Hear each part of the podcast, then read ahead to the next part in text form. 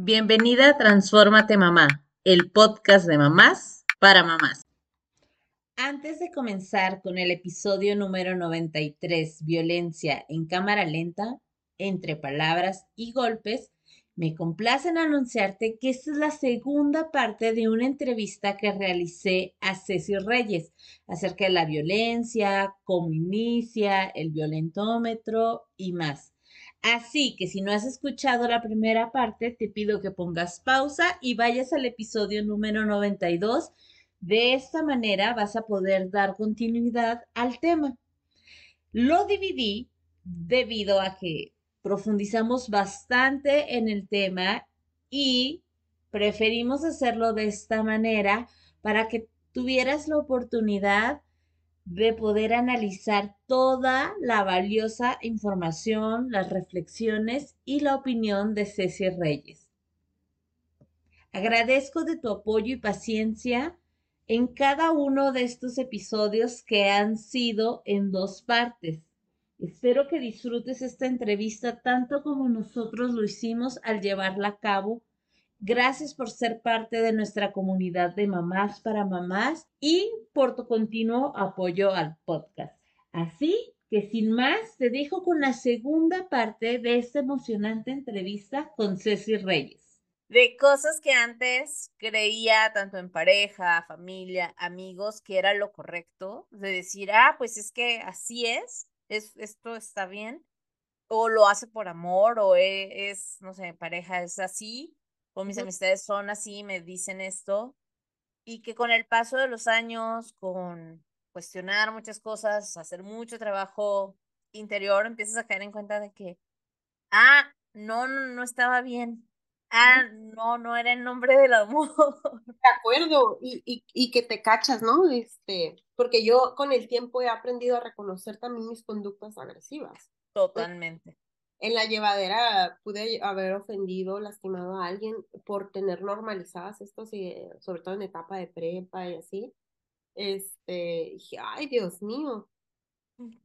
No soy ya, ya no soy esa persona. Os juro que no soy esa persona, no, porque ahora cuido mucho más lo que digo y lo que, lo que siento y pienso, o sea, en todos los sentidos. Pero mientras tanto, eh, y mira, por ejemplo, las mujeres, ahorita yo escucho mucho, y esto sí, sí voy a hacer como énfasis en que las mujeres, como la mujer hemos agarrado fortaleza, a veces también escucho, eh, y sin darme golpes de pecho, pero cállate, pe, Sí. Ouch. O sea, que no nos con respeto entre mujeres. Es como que, ah, y lo escucho, y lo escucho, ah, vete a la ni siquiera lo puedo decir. No es necesario, no te preocupes. Me da golpes de pecho. Es que yo digo, a ver, si es tu amiga, si la quieres tanto y porque la quieres tanto, ¿te parece normal? Es más, a veces quiero quitar la palabra normal porque puede estar normalizado para ti, ¿no? ¿Te parece saludable estar recibiendo palabras de esto? Y, y, el normal entra mucho en controversia, porque te digo, podemos tener normalizadas muchas conductas, entonces mejor me voy a, ¿te parece saludable? ¿Crees que le ayudas en algo diciéndole, ay, es que estás bien pen? Ay, es que somos amigas. Y como somos amigas, nos decimos la verdad ante todo. porque así es nuestra amistad. Es nuestra amistad y porque te quiero te digo la verdad, ya sabes que te voy a hablar muy sincero. Yo siempre digo, a ver, ¿de dónde está este límite? ¿Hasta dónde me corresponde? O sea, ¿por qué soy la doña verdades?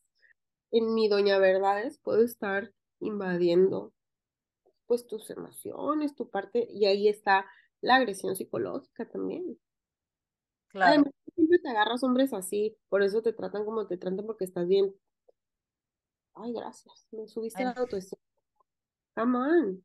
Entonces, la amistad siempre va a estar muy implícito encontramos también la ley del hielo, ya estoy enojada, ay, ni me hables, y que no te contesto mensajes y te dejo en visto, eso lo encontramos también bastante en la amistad, y que duele, que la vi conectada y ya no me contesta, y luego, esto lo he escuchado en pacientes de etapa universitaria, por ejemplo, eh, que es que de repente llegó y se sentó en otra mesa de trabajo y le, cuando dije, oye, no te vas a sentar aquí como si, ah, no, y me, me volteó la cara, y este tipo de acciones de ley del hielo, súper, súper repetitivos porque estoy enojada contigo, entonces no me hables ahorita.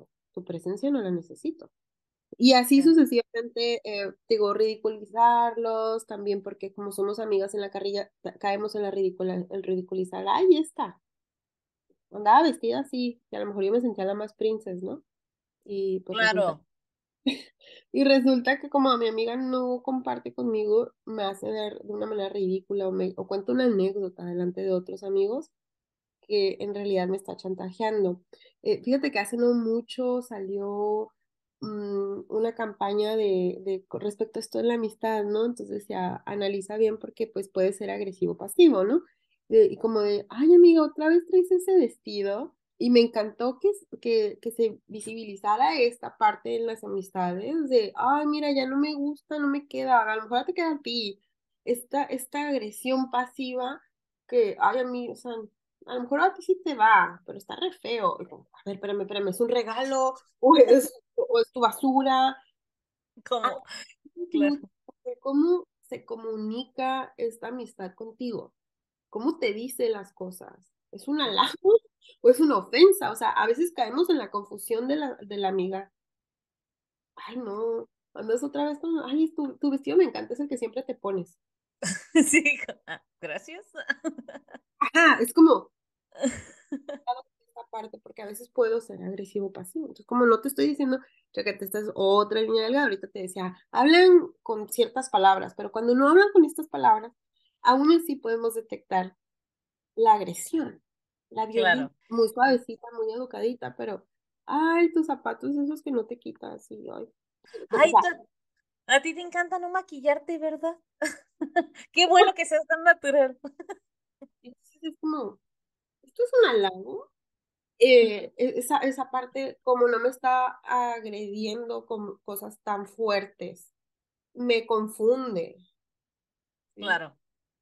No lo siento como una ofensa, pero siempre yo les, les hago ver ¿y a dónde va el comentario? ¿Cuál es la intención? ¿Cuál es la intención de este comentario? Un, un maestro muy querido eh, que me ha sido parte como mi mentor tenía una frase que decía, es que y me la voy a echar como le decía, ¿no? La intención vale madre. Está lleno de buenas intenciones. Pero si tu intención al final no concuerda con la acción y con lo que estás provocando, tu intención está en el bote de la basura. El mundo está lleno de buenas intenciones. Y ahí está disfrazada muchas veces la violencia normalizada, que mi intención no era esa. ¿Qué hacer si ya estamos identificando estos signos de violencia. Ahora, sí, ya, ya veo que traigo todo esto. ¿Qué se hace? ¿Por dónde empiezo? Bueno, yo siempre digo, intenta tú, si no quieres o no puedes acudir con un profesional de la salud. Em, bueno, una vez que lo, lo identifico, tengo que identificar bien el tipo de violencia que vivo con cada persona.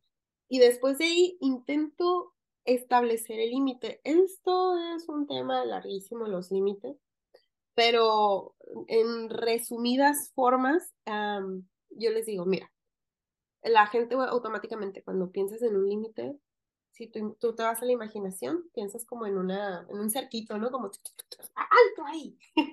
claro, hasta aquí. ¿Qué ¿Qué pasa? Si se repite, si siguen pasando, siguen pasando y tú sigues ahí, así mira. ¿Qué haces? ¿Qué vas a hacer? El límite es contigo. Si alguien está pasando tu línea, muévete de ahí. Muévete, porque no, estamos para educar al otro. El otro ni se ha dado cuenta que está pasando la línea. Pero ya le dije, ya lo hablé.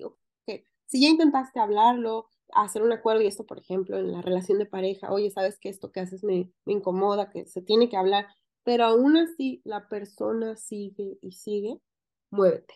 ¿Por qué? Porque nosotros seremos los únicos, así te digo, que podamos salvarnos, darnos el lugar más seguro. Es en serio, nosotros somos responsables de eso.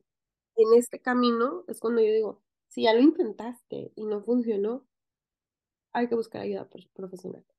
¿Por qué? Porque ahí está el punto de lo que estás haciendo no te está funcionando.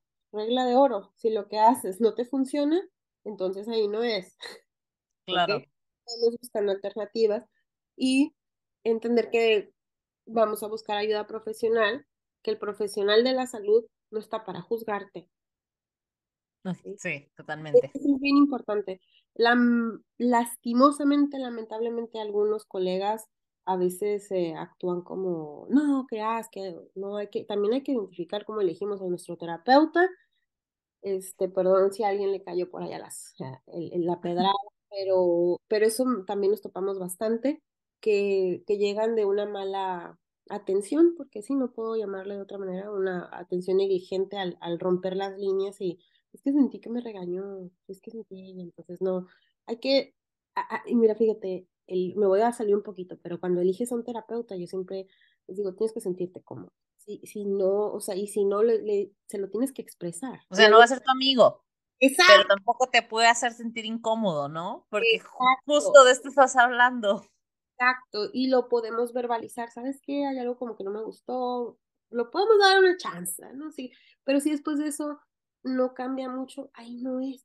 primero, tienes que elegir a alguien con quien sientas la tranquilidad y la comodidad de no sentirte que te están juzgando o que te están presionando. Esto también tiene que ver con los procesos de cada quien. Nosotros como psicoterapeutas no estamos marcando el paso de la gente. Estamos a conocer, somos compañeros. Entonces, bueno, busco la atención. Si no me voy, ¿eh? me voy. Te dije que me voy. No, no te preocupes, tú date. Buscamos esta atención y comienzo a paso a pasito eh, reestructurar mis relaciones y en, en muchas de estas situaciones vamos a tomar una distancia. ¿Qué distancia? Saludable, la distancia saludable. Porque si hablamos del tema de familias, que, ay, todos los domingos se juntan a comer y no me quiero quitar eso, ok, está bien, pero entonces a lo mejor voy, convivo un rato y cuando yo sé que después de la comida ya empiezan los comentarios, las bromas y la convivencia, a lo mejor digo, es momento de retirarme. O sea, encontrar el punto donde te, te pongas a salvo. Eh, ya hablando también de violencia mm, en otro nivel y que ya recibiste otra agresión, denuncia. Eso que ya hablamos que me pega, que, eh, perdón, el, lo que es la violencia este, económica y todo esto, o sea, que muchas veces ahí las tienen agarradas por la cuestión económica eh, se tienen que estructurar muy bien y se puede denunciar en muchos casos. Entonces, eh, denunciar sería algo importante. Algo que es muy importante también para salir del círculo de la violencia o del ciclo de la violencia es tener tu red de apoyo. Aquí es, es una parte difícil, honestamente difícil para, eh, como a quién le cuento, porque le dije a mi mamá y a mi hermana y me regañaron o no me creyeron o mi mamá me dijo, pues es que es tu esposo. Para toda la vida, claro. O la familia, en el tema de la familia, ¿no?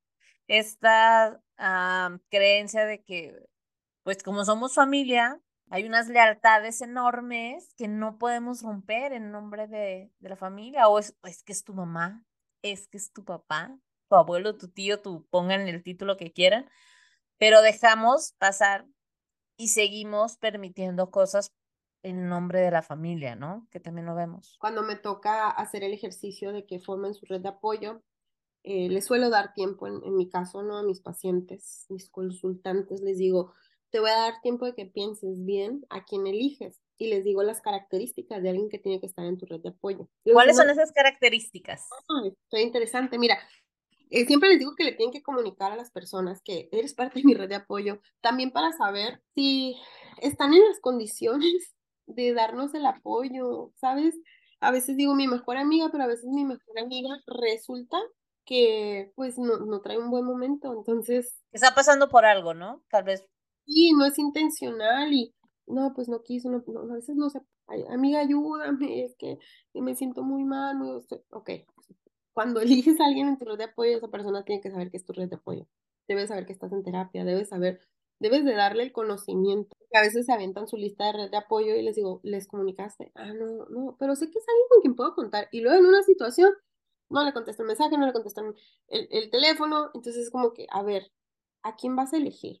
Otra de las características es que puedas de repente ah, pedirle que solo te escuche, porque algo que pasa en la red de apoyo es que, ay amiga, deberías de, o hija, es que tienes que, hermana, a comadre, empieza a hacer el comentario de lo que debieras hacer Y entonces, en lugar de ser un desahogo, un apoyo, comienza a ser una exigencia, un sentirme juzgada.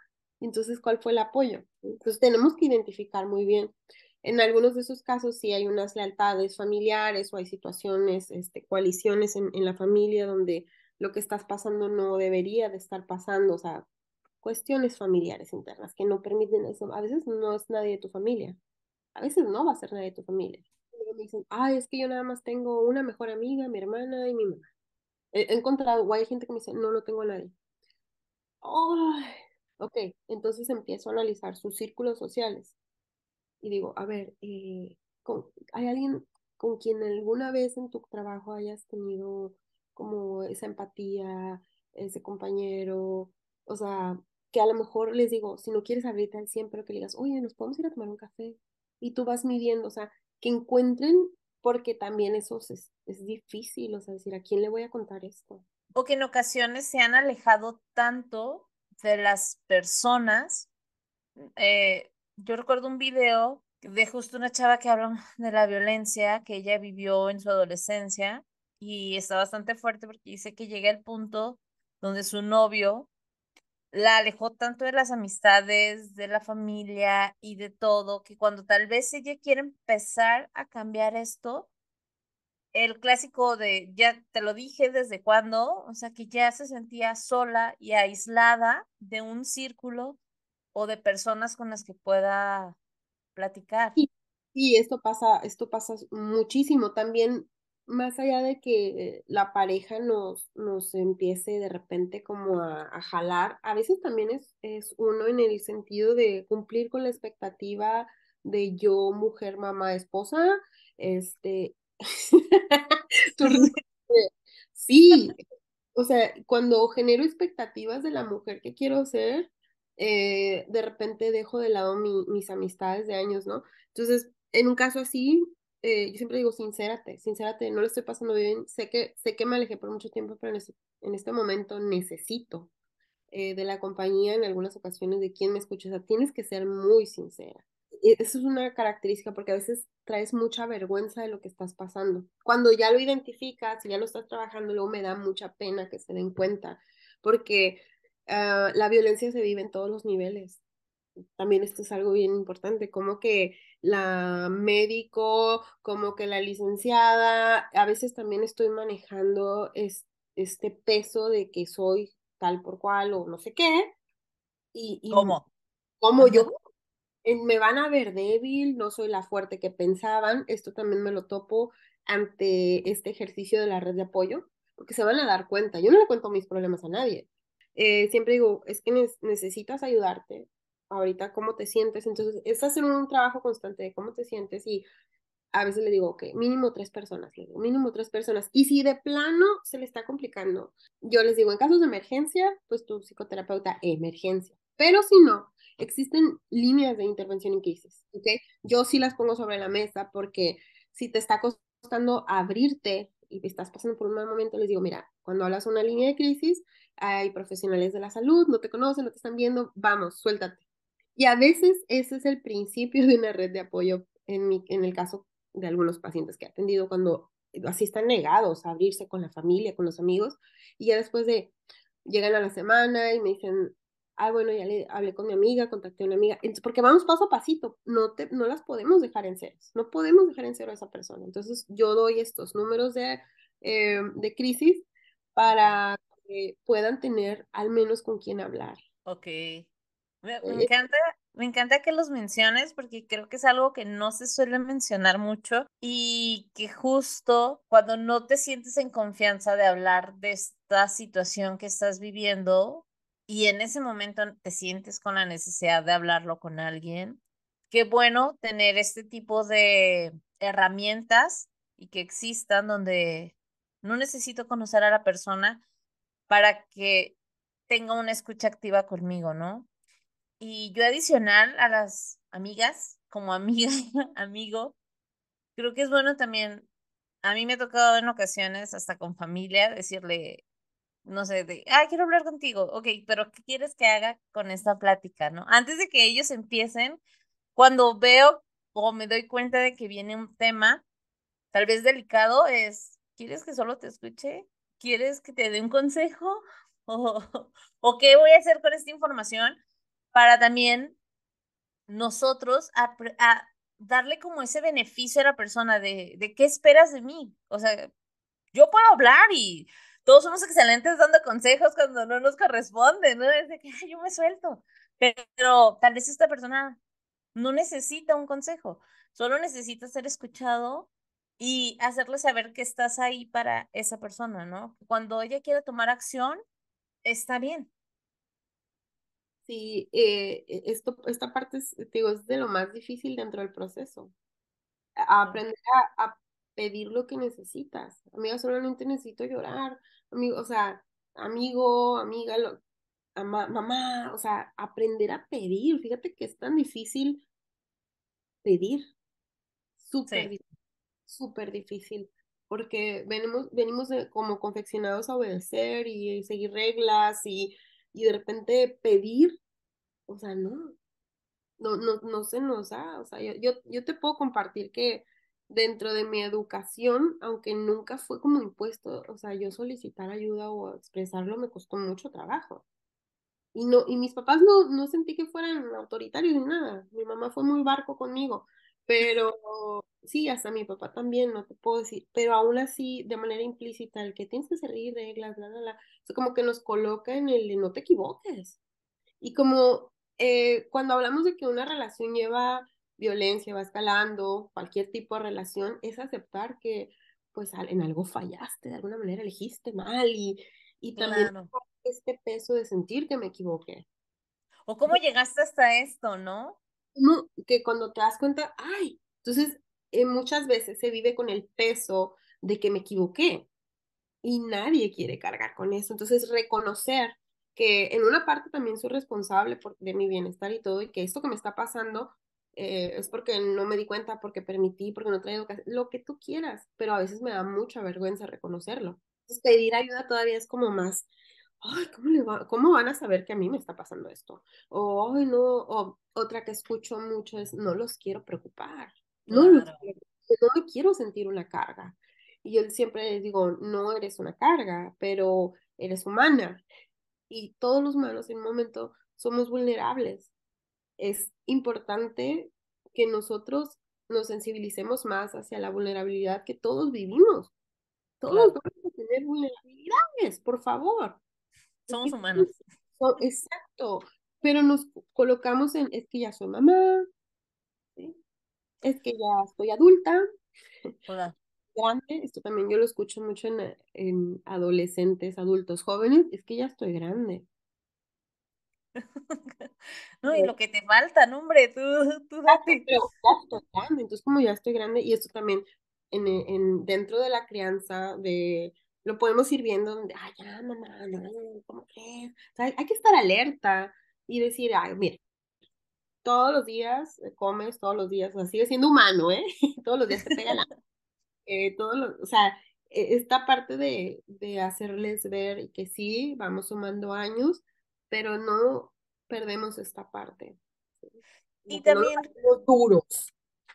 Creo que como mamás y papás y, o cuidadores, en la medida que también ellos se dan cuenta de que somos también vulnerables, de que también nos pasan cosas, de que también nos equivocamos, que creo que tiene mucho que ver ahorita con este tema de la crianza respetuosa, el mostrarnos más humanizados a los hijos, permite que también ellos se den cuenta de que si se equivocan está bien y que los adultos también nos equivocamos, mamá también se equivoca, o sea, yo cada vez ahora con, con los niños, justo he aprendido a, cuando me equivoco, aceptar frente de ellos de, ah, ok, no, yo me equivoqué, discúlpame, o me disculpo porque eso no estuvo bien, lo que tenga que hacer en ese momento para hacerles saber que no porque soy su mamá, no me equivoco, o porque soy mamá, no lloro, o porque soy mamá, no sé, cuál sea la emoción, sentimiento o la reacción, eh, sigo aprendiendo y a veces les digo, sigo aprendiendo porque vengo desde otro lugar, o sea, en mi casa sí sucedía que alguien sí se molestaba si esto pasaba y ahora eh, yo lo estoy tratando de cambiar, pero me cuesta todavía hacerlo, ¿no? Y, y aquí quiero sumarle a tu comentario, seamos congruentes. porque yo te digo, mi amor, eh, puedes llorar, puedes contarme lo que tú quieras, pero a veces, mamá, pero tú no lloras, papá no llora, nunca nada les duele, nunca nada, no tienen problemas. Entonces es como... Todo perfecto y zen. Todo perfecto y, y entonces no checa lo que yo te estoy diciendo como mamá para que tú lo ejerzas, porque yo siempre les digo, miren, va a pesar mucho más, siempre, siempre, el lenguaje no verbal. Ojo con ese, ojo. Lo, si lo que yo estoy viendo no va de la mano con lo que estoy diciendo, te, así te lo voy a afirmar donde sea, Blanca, ¿eh? Te lo garantizo, que se va a repetir lo que están viendo. Porque como claro. nuestro aprendizaje comienza con limitación. Totalmente. Es nuestra raíz. Y entonces yo digo, no, es que mi hijo los está abriendo y estoy muy preocupada. Y le digo, ¿y tú qué tanto congruente eres?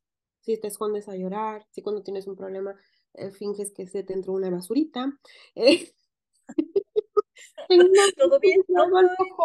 Entonces, hablemos de la congruencia también en este tema. Claro, fíjate que en la semana que regresaron a la escuela mis niños, eh, llegaron, no me acuerdo qué día, día de la semana, y les dije, oigan, yo siempre les pregunto que cómo les va, pero ustedes no me preguntan cómo me fue durante, durante el tiempo que no están aquí. Y así como que los dos cayeron en cuenta de, les digo, ¿qué creen que estoy aquí nada más sentada en lo que ustedes llegan? No, yo también hago cosas y quiero contarles, ¿no? Normalmente les cuento, obviamente el día a día y demás, siempre la hora de la comida es como nuestro momento de plática y demás, pero caí en cuenta de que para ellos como yo empezaba a hablar también, no necesitaban preguntar. Entonces dije, no, a mí me hace bien que me pregunten cómo me fue en el día. Entonces también es justo aprender a pedir. Dije, si a mí me está haciendo falta, entonces se los tengo que decir. Y ahora ya en esta semana, eh, cuando yo les pregunto, ellos también empiezan a preguntar, ¿no? De, ¿y a ti cómo te fue? ¿O tú qué hiciste en tu mañana? Entonces, digo, también como mamás, como papás, el aprender a pedirle a nuestros hijos el aprender, o sea, esto va en, en todas nuestras relaciones, ponernos en igualdad. Y, y, y, insisto, la congruencia.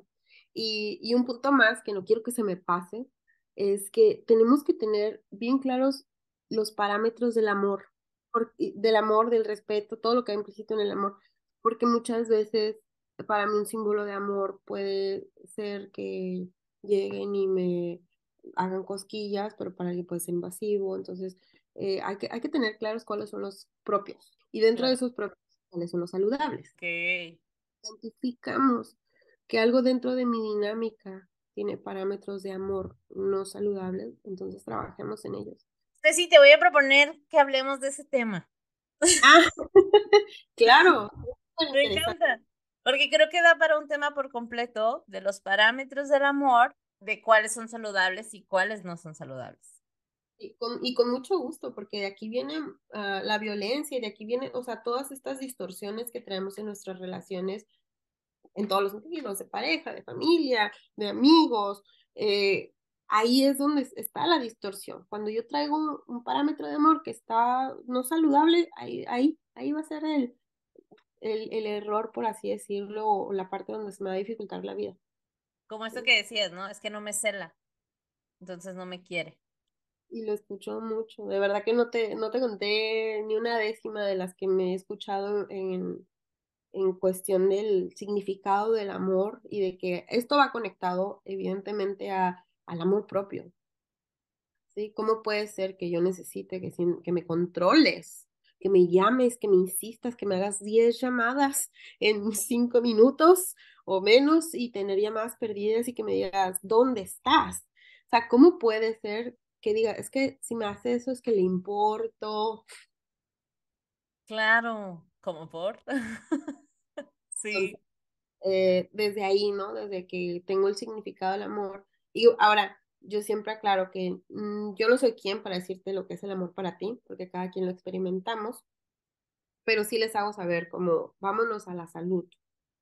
¿sí? Claro. ¿Qué tan saludable es este amor que tú vives? Antes de cerrar, eh, como bien decíamos al final, la familia es la base de la sociedad y también la relación que tenemos dentro o la dinámica familiar influye en la prevención de la violencia. algunas estrategias que nos puedas compartir de justo cómo aplico esto en mi relación familiar para evitar una o, prevenir y darnos cuenta a tiempo de la violencia que se vive afuera. Híjole, como todo eh, comienza en identificar cuáles son las cosas que pueden estar normalizadas ya en tu casa. Identifica, digo, les di un montón de ejemplos de la llevadera, de así nos llevamos. Y entonces en el momento, por ejemplo, con los hijos, confrontarlo. Eh, siempre digo que si lo tiras, lo levantas, ¿no? Entonces, si en una cuestión de relación eh, agrediste de alguna manera a tu hermano, hermana, mamá, háblalo, discúlpate. Y la manera de reparar, yo digo, no queda en el perdón, porque a veces ya no creemos en los perdones o pierde el significado, entonces... O a los niños, pídele perdón, perdón. Y, ajá, y yo como, ¿y qué sigue? Bueno, dense un abrazo, ¿y qué sigue?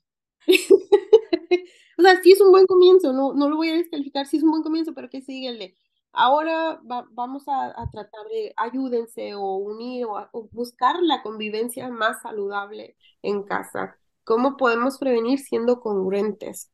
Pero creo que primero tienes que hacer esta autoevaluación de qué está pasando dentro de tu círculo para verificar las necesidades y empezar a hacer otra cosa muy importante en cuestión familiar, trabajo en equipo con la pareja.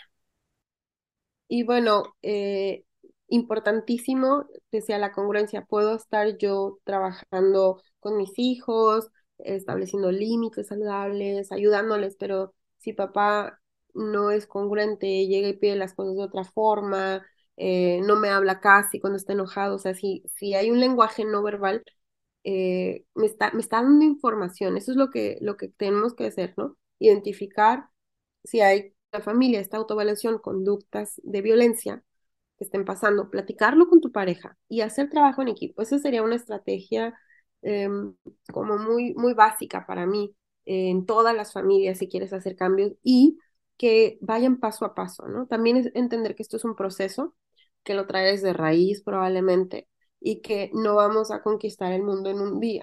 Entonces, eh, es una estrategia general que te puedo compartir, pero el trabajo en equipo será un parteaguas un Es un hábito, ¿no? Que vamos a ir trabajando poco a poquito, de menos a más.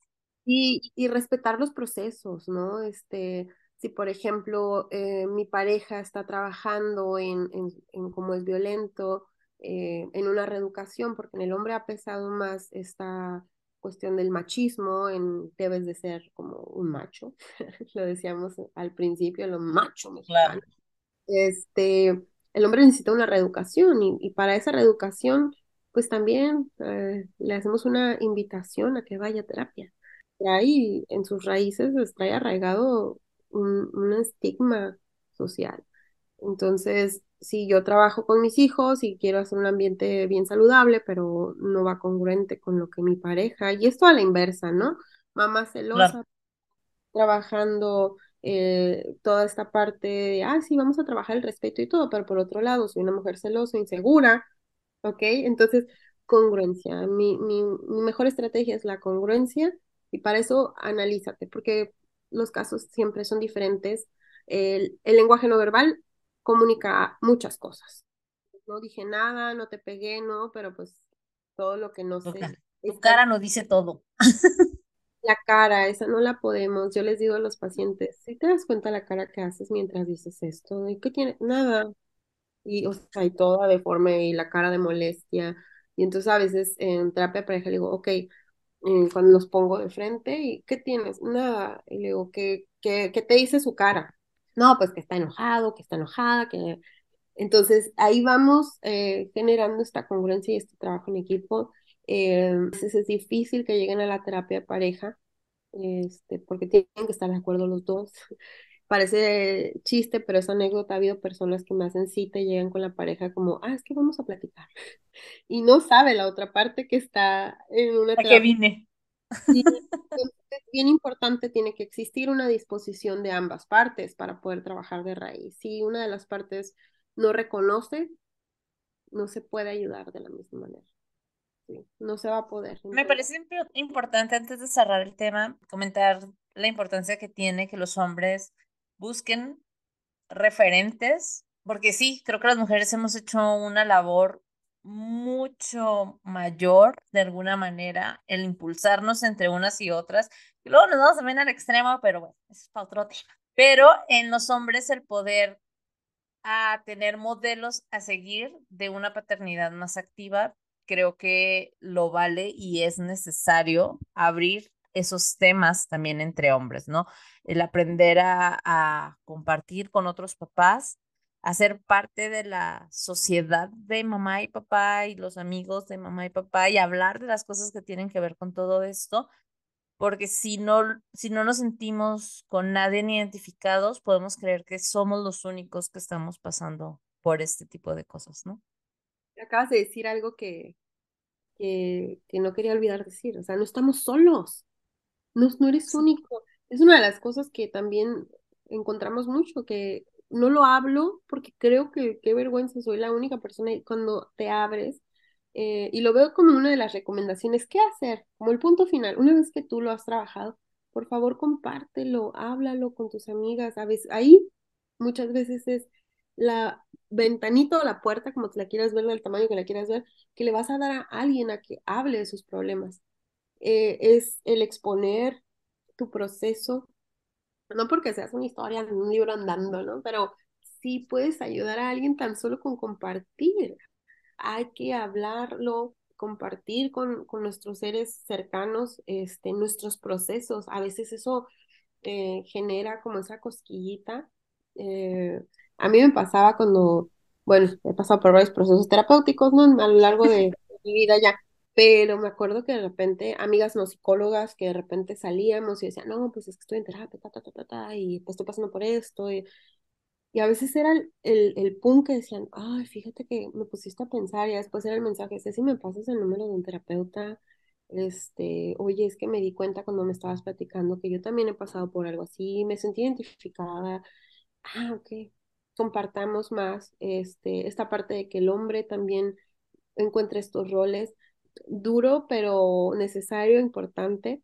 Hay, ya en algunos lugares ya se está haciendo talleres para hombres, reeducar al hombre, me fascina porque están muy reprimidos a hablar de sus emociones. Están muy reprimidos de que también viven violencia. Este, sí. Digo, lo vas los vas a encontrar la violencia eh, tanto él, ella en la misma casa. Hablando de que a lo mejor no hay golpes, ¿no? Pero a veces está viviendo otro tipo de violencia. Este, y pasa. Hay, las mujeres también podemos ser violentas, ¿no? Y tener muy claro de cuando hay alguien que es agresivo pasivo. Esto lo encontramos muchísimo. Entonces, sí, compartamos más para poder ah, eh, eh, como caer en cuenta, ¿no? Y cada vez se suman más, ¿eh? eh cada vez se suman más uh, hombres uh, buscando ayuda, buscando reestructurar esta forma. Y a mí me da mucha alegría porque yo tengo hijo varón y ahora es cuando yo hago esta conciencia también de cómo ellos lo viven. O sea, empiezo como, acuerdo, ¿sabes? Y decir, ay, y de repente me encanta que las mujeres estemos tan empoderadas, pero yo escuchaba hace poquito a alguien de mi círculo que tiene hijos también varones, ya tiene un adolescente, decía, pues ni modo, le va a tocar ser el que paga y que lleva y que, y yo, ni modo, le tocó ser el hombre y ya tiene un hijo adolescente que pues ya está saliendo con la chica y ni modo, le va a tocar llevarla, traerla, pagarle. Pues entonces seguimos trabajando.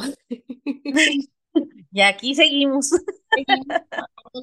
y, y, es un gusto eh, que, que me hayas invitado. La verdad que te dije que tenía muchas ganas de compartir lo que a lo largo de mi carrera he aprendido. Este, estoy en ese punto de querer compartir mucho pues ese es tu espacio también y ojalá te animes a compartir también eh, de más y más maneras porque son temas que yo siempre digo que si alguien escuchó este episodio y algo le movió, algo le hizo sentido, ya, ya es suficiente, o sea, qué bueno porque así se hacen los cambios, así caemos en cuenta de estas situaciones que estamos viviendo, que a veces hemos normalizado y que no necesariamente son saludables, como bien mencionabas, ¿no? Entonces, es muy válido. Creo que al final la, la violencia tiene muchas consecuencias, no solo en las personas, sino a largo plazo hay un impacto negativo en lo físico, en lo mental, tanto en la víctima como todos los que estamos alrededor y que todos podemos estar siendo violentos de una u otra manera, que eso también es una realidad, ¿no? Y, y antes de que se me pase, eh, esto también lo podemos ver en el ambiente de trabajo. Esto lo podemos ver en ambientes de trabajo. O sea, a veces dices tú, pues en mi casa todo como normal, o a lo mejor porque no es una violencia física, eh, pensamos que no está pasando. Hay que tomar en cuenta que en todos lados lo podemos topar. Tenemos al jefe que fuera de horas te está pidiendo, te está llamando. ¡Ay, qué invasivo! Insisto, cualquier, cualquier acción que me empiece a hacer sentir, yo les digo, si no lo tienes claro, si esto como que no te gusta, como que no te acomoda, sacúdelo. Claro. lo de encima. Bien importante. Entonces, lo vamos a encontrar en todos lados, como dices tú, y entonces sí, estamos trabajando en esto y gracias una vez más. Gracias a ti, Ceci. Vamos a dejar todos tus datos para que te sigan en redes sociales, en estos proyectos de punto y coma, para que justo puedan conocer más de tu trabajo, de tu experiencia, de los nuevos proyectos que seguramente están por venir y me ha dado mucho gusto también compartirlo porque eso abre la pauta a seguir hablando de estos temas que son tan importantes que hemos normalizado de una u otra manera, pero si ya algo nos hizo sentido, si ya es momento de sacudir, pues esa es la señal que estábamos esperando. Muchísimas gracias, Ceci. Cuídate. Gracias por escuchar este episodio. Si te gustó, te pido que lo califiques con 5 estrellas y lo compartas con otras mamás. Te invito a seguirme en Instagram en arroba mamá y escucharme la próxima semana en otro episodio del podcast de mamás para mamás. Transfórmate mamá.